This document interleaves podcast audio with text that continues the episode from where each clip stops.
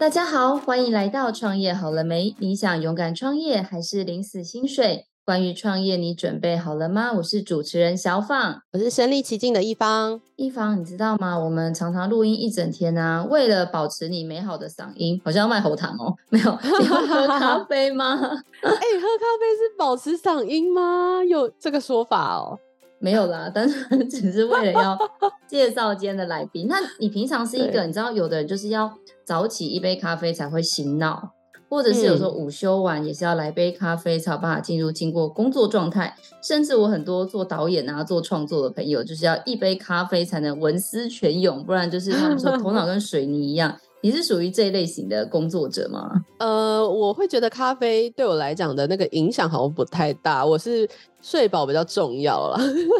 但是因为我们家有买一台那个咖啡机，所以我们早上的时候都有会泡一杯就是浓缩咖啡，然后再加那个燕麦奶这样子。哇，你好健康哦！因为我老公是那种就是一定要喝咖啡才会醒脑的人，所以我们家是有一台那种防手冲的咖啡，嗯、然后我就是要每天都把它用好。他很懒，因为我也懒得那么早起床，他说六点就要出门，我没有办法五点起床帮他泡咖啡。我觉得泡好之后放在冰箱就变什么冰酿，是不是？等下听达人解释，变冰酿，然后早上就跟你一样，就是加一点牛奶啊，加燕麦片，然后就是说你看我多么健康，就是又。喝无糖咖啡，然后又加燕麦，什么什么，开启他美好的一天。所以感觉咖啡真的是，虽然它是一个西方流传来东方的一种饮料，好了，但我觉得它已经深入了台湾每一个人的生活当中耶。真的，每次在那个捷运上啊，或者是在路上，就会看到大家人手就是一杯，不管是 就是便利商店的啊，或者是一些小店的咖啡，都还蛮常见的。好哦，那我们接下来听听我们的咖啡达人。我们来欢迎我们今天的来宾，是我们的 Circle Coffee 的品牌创办人 Alan，欢迎 Alan。Hello，两位主持人好，大家好，我是那个 Circle Coffee 的品牌创办人 Alan，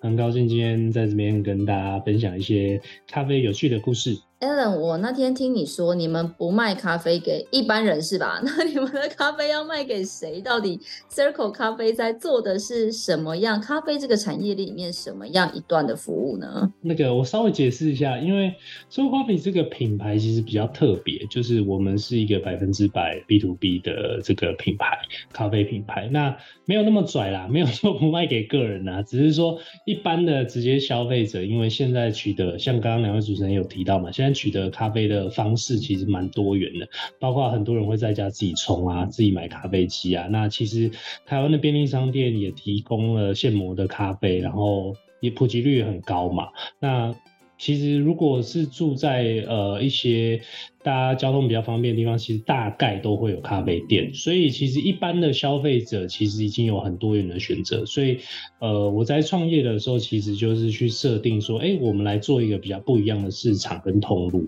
那我们后来发现说，呃，B to B，Circle Coffee 这个指的是提供企业用户，呃，像精品咖啡馆一样的咖啡。那这是我们的品牌的核心理念跟价值。所以，确实我们的品牌是。比较少直接对到个人消费者，主要我们的客户其实就是一些公司、企业户这样子。哎、欸，那蛮好奇是卖咖啡机的形式吗？还是说卖咖啡豆？还是连整个就是你说的精品咖啡小装潢，然后把它设计成就是非常精品的那样子的咖啡的一个形态？你们是怎么样去提供服务的？哦，这个问的非常好。呃，我们公司叫回圈咖啡有限公司，然后我们公司其实是做 B to B 开始的，就是说我们有自己的咖啡生产线，就是烘豆啦。然后其实我们也有做设备的经销，就是设备经销意思就是说像咖咖啡机啊、磨豆机啊、手冲器具啊这些东西我们都有。然后我们手上大概有呃大概十到十五个左右的一些知名的品牌的一些贩售权。那我刚刚听好像主持人说你们家有咖啡机嘛，还有防手冲机嘛？知道是什么牌子吗？呃，我们家是伊莱克斯，我们家是伊利的。哦，伊利咖啡机，那应该就是胶囊机。哦，对，胶囊。应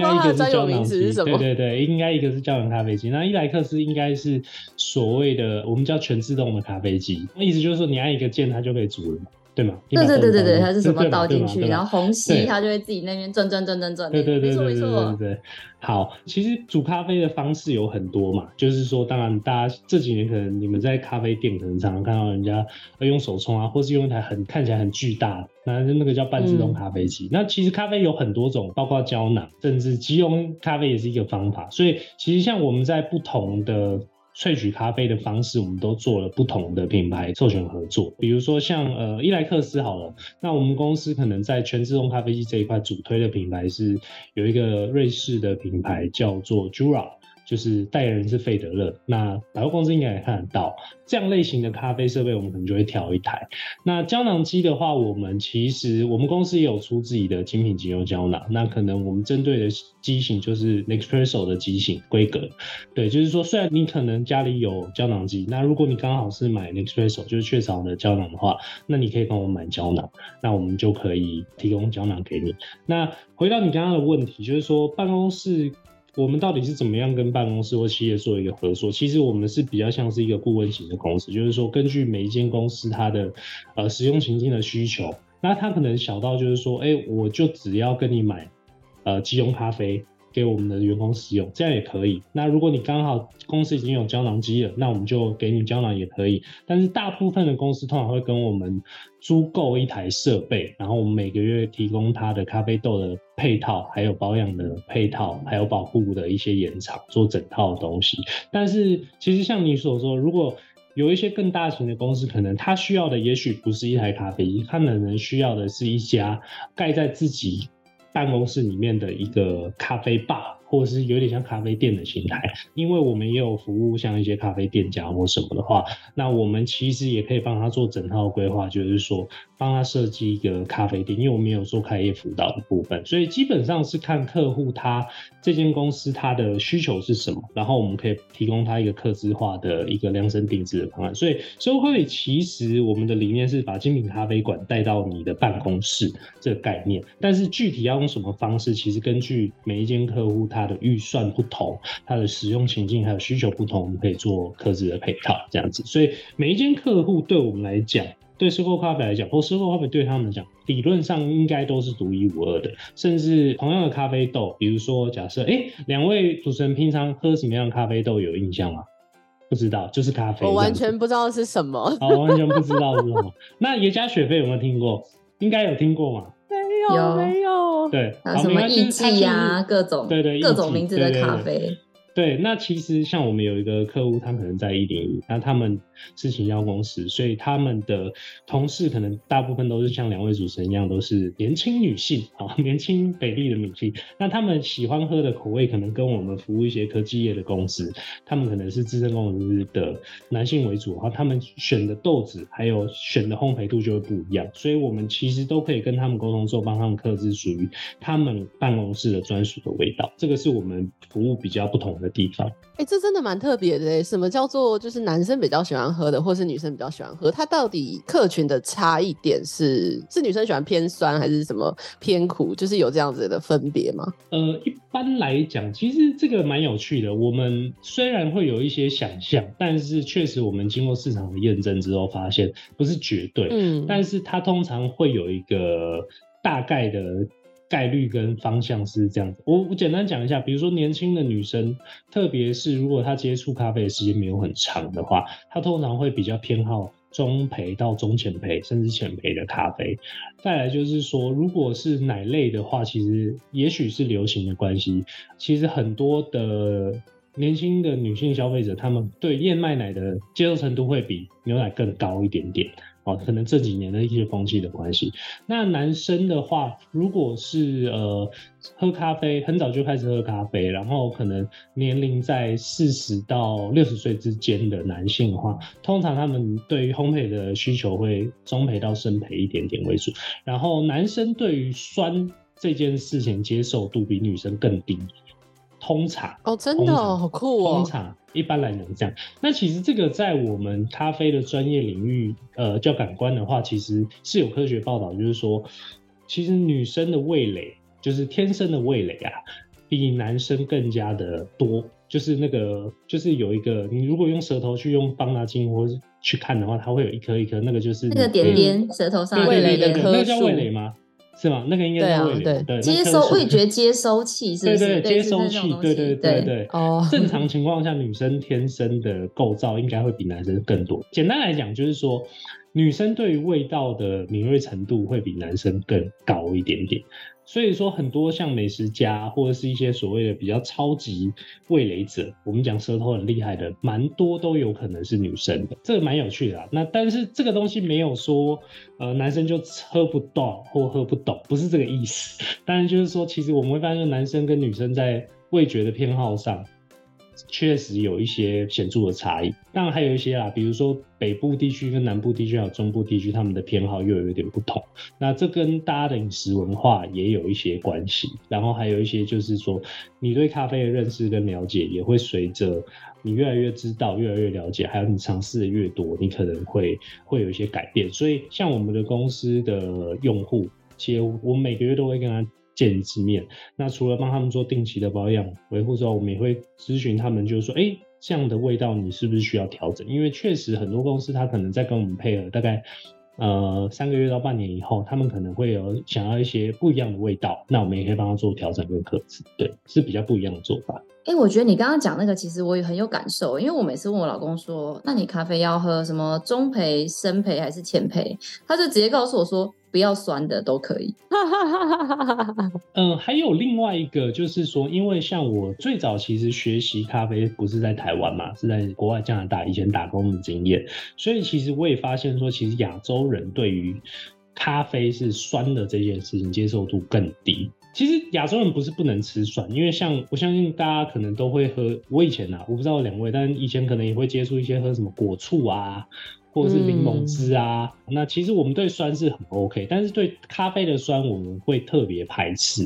啊、哦，就是在特别在台湾的市场，那其实有一部分的原因是因为台湾的咖啡文化其实受到日本喝咖啡文化的影响很深，那日本人普遍来讲，他是一个蛮能品尝苦味艺术的民族，就比如说日本很多东西，比如说像抹茶。它其实就是苦的东西嘛。那其实日本他们在烘咖啡的时候，我们讲日式咖啡，或者是如果你到日本咖啡的话，他们有自己。日本其实不是咖啡啦，日本很多事情它都有自己的一套，包括时尚，包括很多事情它都有自己的一套系统跟文化。所以那日本它会比较偏好就是用煎焙的方式去烘焙咖啡。那意思就是说烘出来咖啡会苦中带甜，大概是这个风格。那台湾早期在咖啡推广的时候，其实算是。嗯，咖啡以前算是有点士绅阶级在喝的，医生啊，或者是一些官员。更早前可能是我们父子辈的时候，所以其实大家以前就觉得好的咖啡其实就是在日本咖啡那种味道。那其实会当时是比较偏呃中深焙系为主。那这个观念其实一直都有影响到后来，即使我们到现在呃这十年，已经更多的呃精品咖啡的市场其实已经开始。比较在推广中培或中浅培甚至浅培的咖啡的时候，这一块其实还是一直有在影响着我们的偏好。对，大概是，蛮有趣的，其实蛮有趣。那因为刚刚 Alan 有提到说，就是你有在加拿大咖啡店打工的经验，你是因为在呃加拿大打工，所以开始喜欢上咖啡吗？还是你是因为什么样的契机，然后呃开始想要提供这样的服务呢？大概国中的时候就出国了嘛，然后一直在国外完成大学学业才回台湾。那其实在国外其实打工其实蛮普及的，就是说我们可能从高中的时候就开始需要。打工，然后大学当然也是需要。那主要当时会选择咖啡店的原因，其实蛮简单的，就是因为呃，第一个当然自己很喜欢，我很蛮小的时候就开始喝咖啡。但是大家不要觉得喝咖啡好像一定要，好像我现在是做这个行业，我好像喝咖啡就好像哦，第一次接触咖啡就惊为天人。其实没有那么没有那么神奇哈。其实最早就是喝一些像小时候就喝那种甜甜的咖啡嘛。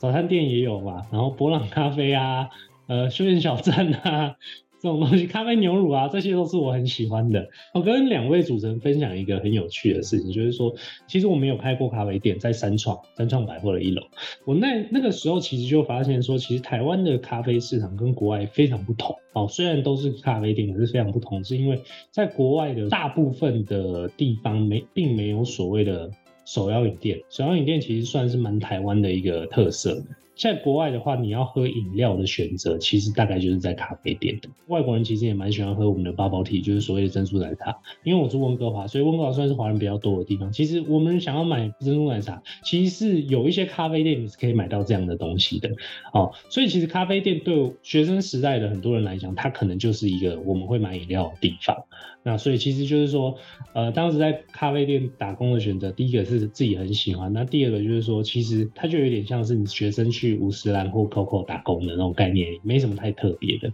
哦。所以一开始是这样，但是当然随着你可能三三年以上，但是有换一些不同的店型，比如说有一些像呃星巴克这种比较偏连锁咖啡体系，就是主要提供一些像呃。美式咖啡啊、拿铁啊、卡布奇诺这种，但是也有像比较偏日式体系，就是提供一些虹吸壶。虹吸壶就有点像是下面有那个酒精灯，然后上下壶有那个看起来很厉害的那个东西，然后拿一个木板在搅的。那不同的咖啡店型，其实我都待过。那当时呃也因为工作关系，对咖啡有基础的学习跟认识，这样子。从兴趣变成一份工作，再变成一份事业。因为我们听过好多好多人就是说，哦，我因为我喜欢咖啡。所以我的梦想就是开一家咖啡店，或因为我很喜欢煮饭，所以我的梦想就是开一家餐厅。那不知道 Alan 你自己怎么样把它从刚刚讲的这样的一个个人很喜欢这个东西，然后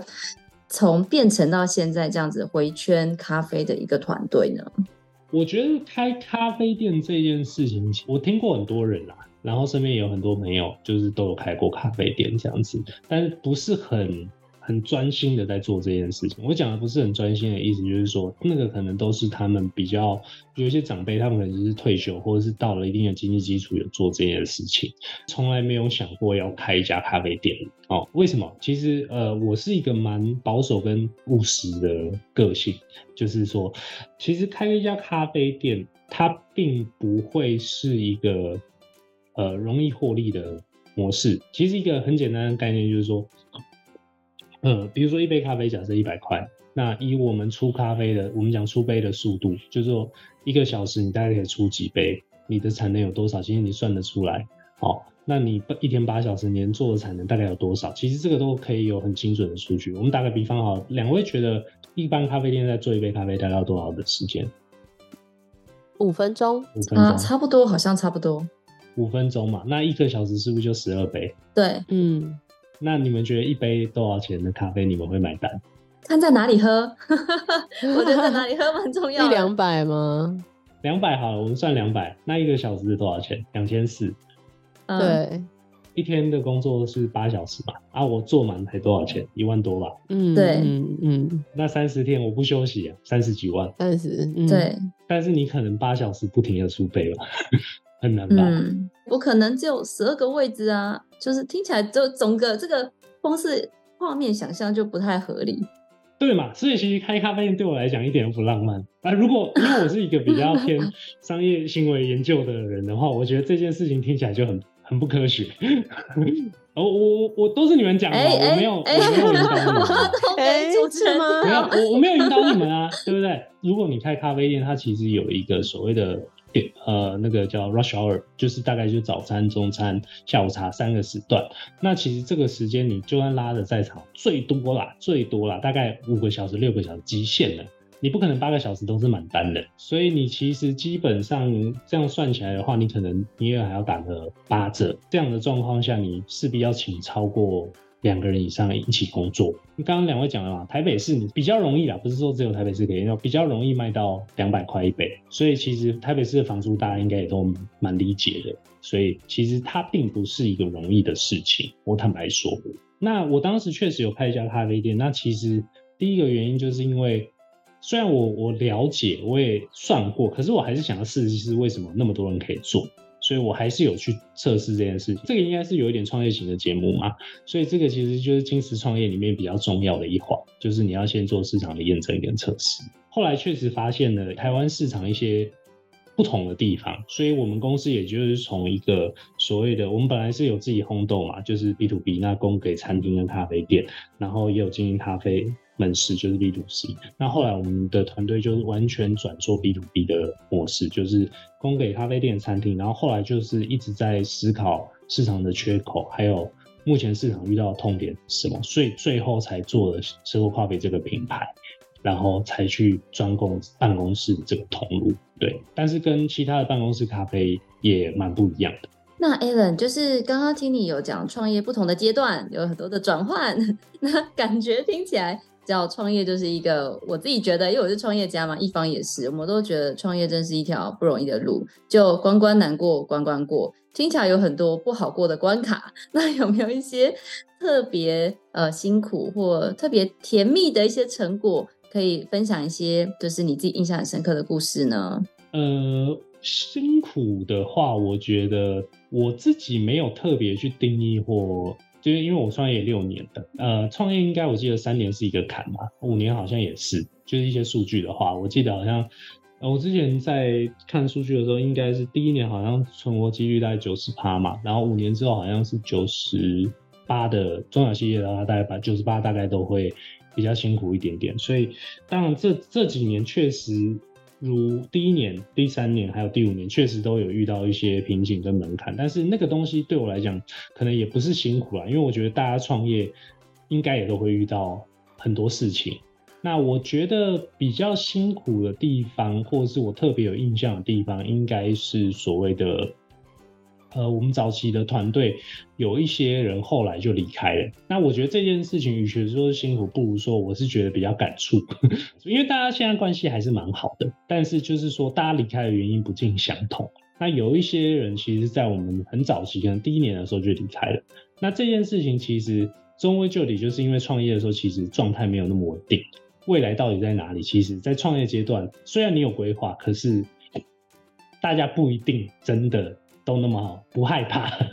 我觉得这一件事情在一些原始团队，因为特别是在经营咖啡店的时期的时候，其实蛮大家都蛮辛苦的，因为都不是那么了解，所以呃有一些原始团队的离开，我是蛮感慨。然后后来当然也有一些非人为的因素，他要离开了，我也我也蛮感慨。我觉得情感面的东西比较多，对，比如说他可能因为搬家，他上班的交通距离其实太远，可能来回就要。呃，两个小小时到三个小时，那当然就比较不适合继续一起嘛。对，因为我们公司的提供薪水也没有多到可以直接坐直升机或坐高铁那种状况，当然就不现实了。那都是很好跟优秀的伙伴，所以就是这一块我倒是觉得很难。可是后来跟很多创业圈的朋友聊天，那其实。后来就是嗯，所谓的一回生两回熟啊。当第一个人离开，你会很感慨，之后后来就越来越释怀，就说好像人生分分合合都是很正常的这样子。对，但是还是很庆幸，也有一路以来都还一起共同共事的伙伴这样子，我觉得蛮好的。然后这个啊，我就想到说，因为最近我们几个朋友都是老板嘛，然后在聊天的时候，然后就说你干嘛愁眉苦脸这么可怜？他就说我跟你讲，我有同事要离职。我就说哦，是怎样？你又接到了说。Alan，我可以有空跟你聊聊吗？的这种信件吗？他说对，你怎么知道？我就说，因为每一次员工都说小宝，我可以跟你聊聊吗？而且 OS 是完蛋了，完蛋了，不就聊离职吗？对，这个没什么啦，因为我创业之前当然也有工作的经验嘛，所以在别的行业工作的经验不是咖啡啦，就别的行业，我以前是做呃外销的业务这样子，所以当然就是这个他们在想什么，我们也很清楚嘛，因为我们也是写了这封 email 才有办法今天在这边创业啊。对他，我也很感谢以前的主管啦，虽然他不一定听得到，但是谢谢他们。一讲完这个比较心酸的故事，或是比较嗯觉得很感慨的故事，有没有就是比较印象深刻，或是比较例如说非常有成就感的一些故事呢？我不知道大家是不是这样，其实很多时候我们的成就感其实不一定是赚多少钱，可能其实就是客户给你一些回馈。因为我们公司主要的模式其实是跟不同的公司签所谓的长期的咖啡合约嘛，长期配合的咖啡合约。那有一些公司其实选择到你。都是你会，因为这些公司其实招牌很亮，就是可能大家都听过的公司，或者是呃，我们可能外商做的比较多，所以像这样的公司，其实愿意跟我们合作跟配合，其实对我们来讲都是蛮大的肯定，因为呃，其实像我们很多客户，当然呃。也是后来才知道，就是说有一些公司可能是我们有朋友在里面，呃，是他们的员工或同事，但是他们可能有采购需求案的时候，就是把我们的资讯丢给他们的采购或管理部，让他们进行比价啊，或者是所谓的我们的流程，其实就是把我们的咖啡还有咖啡机带到他们公司做一个免费的试喝，让他们的主管，主管可能包括呃。会喝咖啡的同事，甚至有一些公司可能因为总经理可能也很喜欢喝，那他们也会来喝一下，然后他们会，因为他们也很常喝嘛，所以这个东西行不行，跟其他公呃厂商有没有差异，他其实很快就可以做一个判断。那其实很多公司最后选择我们都是经过呃算是一个激烈的竞争了，好，所以所以其实像。有些公司选择我们，我们也很讶异。就是说，因为其实我们就咖啡同业，其实大的公司很多，就是会有一些比较有名的同业好朋友这样子。那他们会选择我们，其实有时候我觉得就是对我们的肯定，其实是蛮直接的。当然，我们在因为这个不是一个工商推广节目啦，所以就不用特别去讲这个。但是确实，确实有一些公司选择我们，给我们很大的鼓励跟支持。那这也帮助到我们，因为我们是一个，应该这几年应该从来没有被我们的广告打到过，因为我们广告预算是零啊，我们从来不打广告，然后我们的业务开发也不做默开，其实完全就是靠客户的转介绍，还有朋友的介绍。但是我们介绍也不是说，就算我认识老板好了，呃，他也大部分如果大型的公司，他也不会是唯一的股东，所以很多情况都是他就只是把我们资讯。提供给他们公司去做一个参考，那我们还是凭很正统的呃所谓的供应商的流程，就是采购就是要比价嘛，比品质嘛，比服务嘛，那我们就是一层一层的去呃跟他们沟通这样子，所以每签到一张合约，其实对我的成就感都是蛮好的，是因为呃我们公司其实六年在咖啡这个产业里面并不算。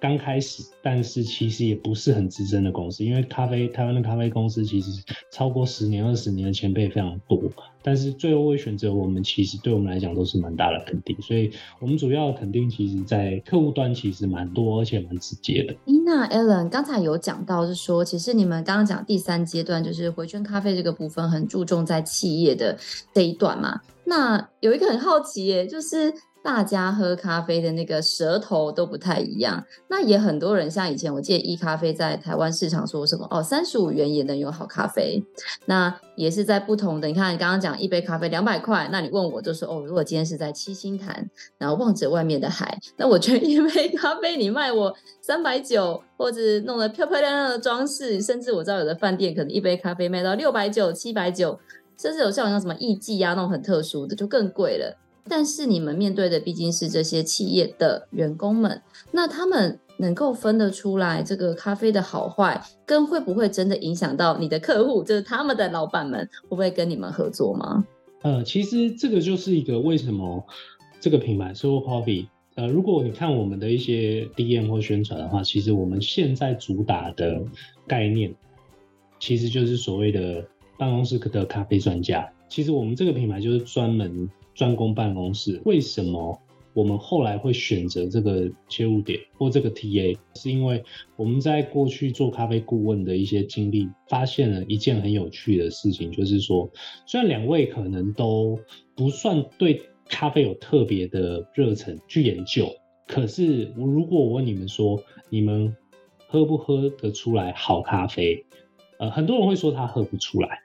我不知道两位，但其实蛮多人会说喝不出来的，可是。其实，因为全家跟 Seven 在这近十年的在对于台湾咖啡市场的一个推广还有经营，其实大部分的人他对咖啡的判断标准，与其说好不好，不如说他会跟便利商店咖啡做一个对比，就是说，如果我今天在公司喝的咖啡比全家跟 Seven 更好，那就是好的。其实现在的标准比较像是这样，那这个标准其实对我们来讲就。很清晰的，所以我们在提供给企业用户的话，只要比全家跟 Seven 的品质更好，那这个就是一个不同的差异性。因为坦白说，全家跟 Seven 的咖啡跟传统的一些办公室比起来，应该是并没有比较差，甚至我可以大胆的说，它可能比一般办公室提供的都好。因为它第一个它量体大嘛，第二个它设备其实选的比较是商业型的，所以它的效能也比较好。那再来就是说，全家跟 Seven 这几年也是请了呃像我们同业的一些好朋友去给他做一些设定，所以其实全家跟 Seven 咖啡虽然不贵，大家应该都负担得起，可是其实它并不差，它其实算蛮不错的，算蛮好的。所以即使像我们很多从业人员，如果在外面的话，大家会觉得说我们做咖啡的好像对咖啡很挑剔这样，其实不是这样的。其实咖啡这件事情，我虽然是咖啡的从业人员，可是我对咖啡的标准通常跟像刚刚你们两位有提到，我今天身处的环境，我付出的预算，呃，我买到这杯咖啡有没有符合我对它的期待？就比如说我在便利商店，那我对咖啡的标准当然不可能像我去一些咖啡名店用这样的标准去类比，因为那个其实不公平嘛。办公室也是这样，就是说办公室的咖啡标准其实是它就是跟便利商店做一个类比，但是因为其实便利商店现在很强，所以你一定要端出比便利商店更好的咖啡品质，那其实就是所谓的咖啡馆的咖啡品质。那我们就是把这样的东西透过我们的一些专业。呃，用一些可行性的手法推到所谓的企业用户的身上，这是我们想要做的事情。那我们看到的痛点，其实就是因为全家跟 Seven 的推广，让大家同事的嘴巴变得越来越刁。十年到二十年前，其实办公室，特别是北部的办公室，就有一个风气，就是说每一间公司好像都要放一台咖啡机。但是你会发现说，大概近七年到八年的时候，这台咖啡机其实很多员工都不用，因为他们会觉得我去 Seven 跟全家买就好，比较好喝又没有很贵。我为什么要喝公司提供没有便利商店好喝的东西？我为什么要就是一个小确幸？我为什么不能花一点点小钱？对对对，大概是这样。所以很多公司在员工福利这一块，他们会想 upgrade，让员工去喝比较好的东西。那这个是比较正面的讲法啦，但是我们讲一个比较科学的数据，我们通常会跟我们的客户讲一件事情，就是说，如果你今天你的公司是在十层楼以上的，就是你的楼层嘛，商那个商业大楼如果在十楼以上的，那你的同事或你自己啊，你要搭电梯到楼下，不管是星巴克、全家、seven 咖啡店也好，你要买一杯咖啡的时间成本，大概会在三个三十分钟到一小时之间。因为你要等电梯嘛，你要点嘛，你要上来，你可能要抽个烟，要放个风，要干嘛？滑个手机，随便。所以其实如果你是在上班时间，员工是因为可能需要咖啡因，让他恢复一个工作的状态，那其实他的时间成本是很高的。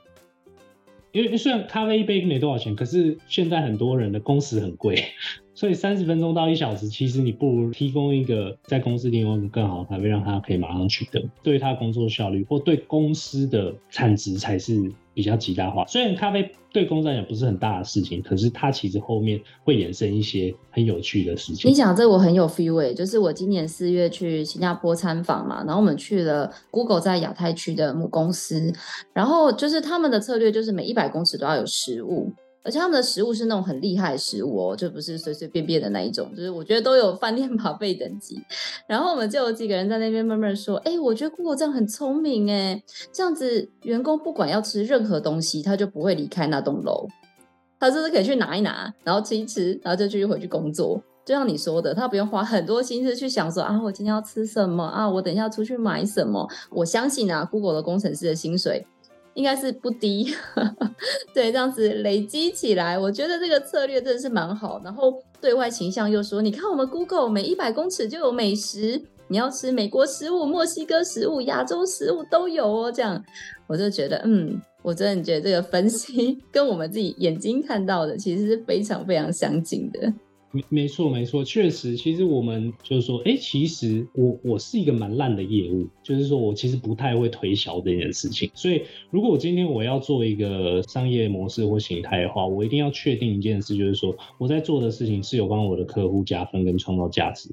不然这件事情，我觉得真的市场不缺你一家咖啡公司啊，市场的咖啡公司太多了。所以，我们应该是目前唯一一个。专攻办公室精品咖啡，我讲精品咖啡的这个品牌，就是说精品咖啡在办公室这件事情，其实基本上应该只有我们在做。呃，因为创业比较辛苦的时候，也有人说，你为什么不去做一般型的商品，量比较大嘛？因为其实如果纯比价的话，那个是最简单的，你就谁便宜谁就进场。那我说，可是做这件事情对我来讲没有意义，因为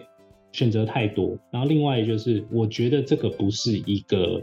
趋势。大家薪水一定会越来越高，相对来讲，就是买一个咖啡的时间成本其实也是升高。那我应该既然已经看到这个事情了，我当然要先做好准备。然后另外一个就是说，刚刚讲的这个问题，其实我觉得越来越多的公司也会去重视这件事情，因为像现在 ESG 的议题也是蛮多讨论的嘛。对对对对对，嗯，那还蛮好奇问一下，就是因为你前面有提到说很多公司是会跟你们租那个咖啡的机器，那为什么他们不选择是用买断的方式去呃提供这样咖啡的服务？是因为他要做替换吗？还是有其他的原因？这个问题其实很有趣，这也是我们当时可以进场的一个切入点，就是说像早期啦。大部分公司会选择咖啡机买断，然后再自己去采购咖啡豆。如果单纯就金钱来看，就是金额来看，它一定是最便宜的，就跟买汽车一样嘛。就是说，为很多公务车，以前的公司可能他就买一台车，然后坐公务车，然后它的保养保险那些都自己处理嘛，这个一定是成本最低的。可是这个是只是实际上数字上的金额，但是其实你用租赁或所谓的订阅式的方法的话，它会有给你附加的价值，然后解决你一些呃不必要的麻烦。就比如说，以前我们接手，其实蛮多企业，可能他们后来选择我们的原因，就是因为他们想要用租的。其实大部分很多办公室咖啡都是用租的，可是我们有一个不一样，是我们是有含保养、定期的保养，还有一个就是我们延长保护。延长保护的意思就是说，这台机器你在跟我们签约期间如果坏了。哦我完全负责，我可以换一台新的给你，或者是我可以在维修的期间，我可以提供一个备用机给你，让你公司还是持续有咖啡可以使用。再来就是说，因为是订阅制，所以咖啡机是我的，咖啡豆是我的，我可以把每次你想要喝的东西调到你想要的位置。就是说，因为你你咖啡机自己买，咖啡豆自己买，如果这杯咖啡不好喝，到底是你豆子买的不好，还是你的咖啡机不够好？没有人知道。咖啡厂一定跟你说你的豆子太烂，豆商一定跟你说你的机器不够好。但是如果全部都是我们的，我会对你的品质负责到底。基本上我们是属于完全量身定制的一个咖啡品牌，就是说每一间公司到底要什么样的东西，我会帮你找到最适合你的。那如果你的预算真的不足，我们也会想办法。那真的不行，我就说谢谢再联络，大家交 朋友也没有没有一定要做生意，这样交朋友比较实在。那 Alan，我们在那个节目的最后啊，听你这么多精彩的分享，因为你前面你有讲嘛，就是你觉得呃要做生意，虽然。咖啡听起来很浪漫，但做生意本身就不是件很浪漫的事情。那但是我知道很多人非常喜欢咖啡，也有自己的咖啡梦，不管是咖咖啡店，或者是卖咖啡豆，或者是要经营相关的一个产业。那不知道你觉得啊，就是你做这行虽然只有六年，那你觉得做这行有没有什么样一些比较重要的一些心态，或者是技能，或者是你对于想要进入这个产业的人有没有什么样的提点或建议呢？我觉得第一个，如果你真的想要从事这个行业，那这个行业其实，呃，说我想要做咖啡，大部分人直觉的想到是我要开一家咖啡店。但是其实所有的行业都是这样子，咖啡店只是咖啡这个产业其中的一环。我们在咖啡业有一句话叫 “seed cup”，就是说咖啡这种作物嘛，从种子种下去之后，透过烘焙。然后冲煮，然后到你手上的一杯咖啡，那每一个环节其实都有它对应的工作跟职能。比如说像我们公司来讲，我们有烘豆，那我们就有所谓的烘豆师。因为我们要采购原物料的话，当然就会有所谓的生豆贸易商，就会有不同类型的工作。咖啡店是一个大家比较容易，一般消费者比较容易接触到的一个面向，但是它不一定是整个产业的全貌。所以如果你想要做咖啡相关的工作，我非常建议你先去了解。不要只是好像你准备个几百万就直接投进去，因为你呃创业一定要对自己负责嘛。那其实创业初期，如果你可以多做一点功课，可以节省你蛮多的不必要的成本开销。这也是为什么我们后来会把自己定位成一个咖啡顾问公司的原因，是因为我们如果走过的一些冤枉路，如果你先来找我们聊聊，我们希望你可以避开。那有没有要跟我们合作？我倒觉得还好，交朋友蛮实际的这样子。呃，我觉得咖啡它是一个，因为这几年有很多的跨领域的投资都切入到咖啡这个产业，很多比如说像电子业啊，或者是一些呃科技业，甚至生技业的，可能是老板，可能是法人本人，他们都会切入这个行业，因为他们觉得这个行业好像发展性不错这样子。所以呃，如果要问我有什么态度的话，我会觉得说，其实你要。有一个觉悟，就是不管你本来是做什么的，你要有一个清楚的了解，说咖啡是一个发展不快的行业，就是说它不像金融业或者是电子业或者是生技产业，它可能就是零到一百会有一个爆发性的增长。咖啡你是需要熬很久的，就我们今天看到可能路易莎或者什么卡玛这些，他们其实在更多人认识他们之前，他们可能都已经独立默默经营了近十年。才开始慢慢的展店，就是展比较多的店。如果你想要从事咖啡行业，你一定要有一个正确的心态，就是说你现在做的很多事情都不一定会成功，但是你不要期待你可能一年就会得到很厉害的发展。基本上在这个行业，我觉得不太现实。那我看到大部分的人离开这个行业，都是他还没有撑到他真正开花结果的时候，他就离开了。与其是这样，因为我们也接触一些客户，他们来问我们一些开店的事，我都说，如果你的资源或资金，你自己盘算一下，你真的撑不了三年甚至一年半，我真的建议你一开始就不要进来，你把那个钱拿去喝更多好的咖啡，去支持一下已经在里面的人就好了，因为。很难有一间咖啡店，它可以说半年突然就，除非你前期准备的资源跟行销的配套很完整啦，那是不一样的规模经济。但是一般来讲，你没有个一年、三年，然后甚至你再撑更久的话，其实你基本上是很难有一个发酵的。所以时间，我觉得是一个你要有觉悟，对，然后工时也不低，对对对对对。哇，真的感谢 Alan 呢，我觉得 Alan 刚刚讲那一段，我觉得好像不只是咖啡业。一方大大，你有觉得你当老板之后工作的时间比当员工少吗？工作时间一定是更长啊！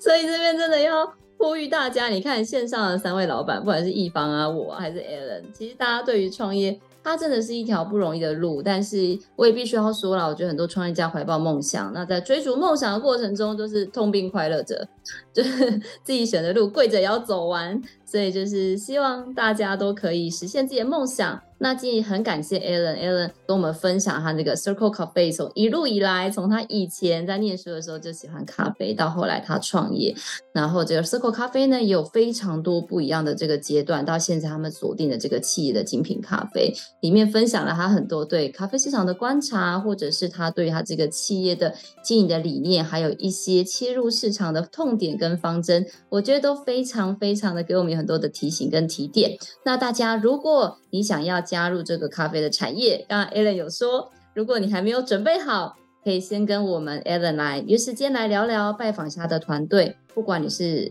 刚刚讲的很浪漫的要开咖啡店，或者是你要做这个咖啡相关的产业链，那有我们 Alan 专门就是 B to B 啦，所以相信 Alan 一定可以给你很多的帮助。那当然，我们也会把这个回旋咖啡团队的联络资讯，还有相关的这些他们的成果都放在下方的资讯栏，有需要的朋友都可以自己去参阅哦。如果你喜欢我们的节目，也别忘了给我们五星好评加分享。创业好了没？我们下次见喽，拜拜，拜拜，拜拜。